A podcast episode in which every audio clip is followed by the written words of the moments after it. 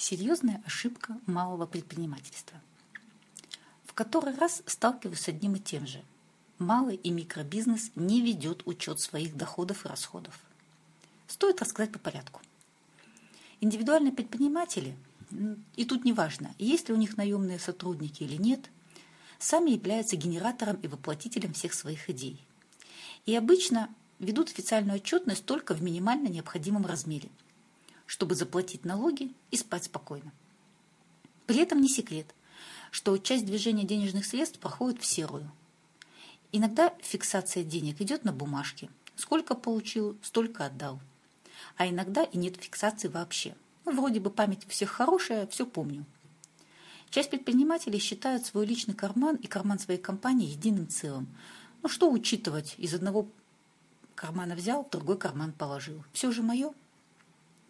А, варианты, когда ведется полный учет всех средств, неважно, в белую или в серую они получены, думаю, бывают. Но мои клиенты – это другие.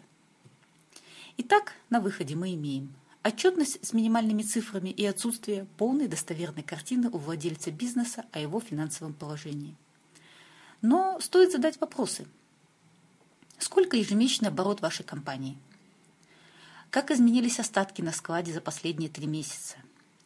Сколько денег уходит на развитие бизнеса? Сколько уходит на текущее содержание? Сколько приносит каждое направление бизнеса? Если оборудование завтра выйдет из строя, отложены ли средства на ремонт и закупку нового? И ответа мы не слышим. К чему же приводит отсутствие ответа на эти вопросы? Риски тут очень велики. Первое. Направление бизнеса может быть уже давно убыточным и потихоньку съедать прибыль других проектов, а мы об этом даже не догадываемся. И продолжаем вбухивать туда деньги. Второе. Невосполняемое снижение остатков в магазине несколько месяцев подряд может привести к тому, что в нужный момент требуемый для клиента товар на складе будет отсутствовать. А пополнение склада обычно занимает некоторое время, которое клиенты не всегда готовы ждать. Третье. Отсутствие контроля за оборачиваемостью того же склада тянет за собой замораживание денег в материалах и оборудовании. Деньги уже вложены в складские запасы, лежат на полочке, ждут покупателя. А если на складе товар лежит годами, значит ваши деньги заморожены, они не работают и не приносят вам прибыль. Четвертое. При выходе из строя важного в производстве оборудования негде взять средства на проведение ремонта или замены – потому что не задумывались о создании фонда на восполнение старого или сломавшегося. И в завершение, предположим, вы решили открыть новый филиал, но не можете оценить реальные затраты на его открытие и примерные сроки окупаемости, потому что вы не вели учет затрат при открытии бизнеса и не считали свои доходы. Так может же стоит начать считать свои деньги? Рецепт тут прост. Первое. Проанализируйте свои доходы и расходы за пару недель, письменно, повторюсь, обязательно письменно. И вы легко сможете выписать основные статьи, откуда приходят деньги, например, за услугу 1, за услугу 2, за материалы, и куда они уходят. Зарплата персонала, оплата материалов, реклама, налоги, развитие бизнеса.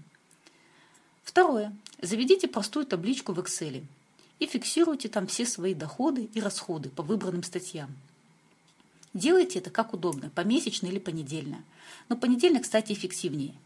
Меньше риски, что забудется. Третье. Старайтесь минимум раз в месяц сводить доходы с расходами. Посчитайте все поступления денег по всем счетам, банковским картам, наличкой и все расходы, даже если они не подтверждались документально. Четвертое. Посмотрите общую картину. Как изменились за месяц остатки на складах, суммы долгов, Пятое. Оцените, изменился ли общий оборот компании за месяц и по каким причинам. Все эти нехитрые пять пунктов отнимут у вас всего полчаса в неделю, но зато существенно повысят уровень понимания финансовой ситуации вашей компании. И в завершение проверьте себя еще раз, подвержен ли ваш бизнес перечисленным рискам.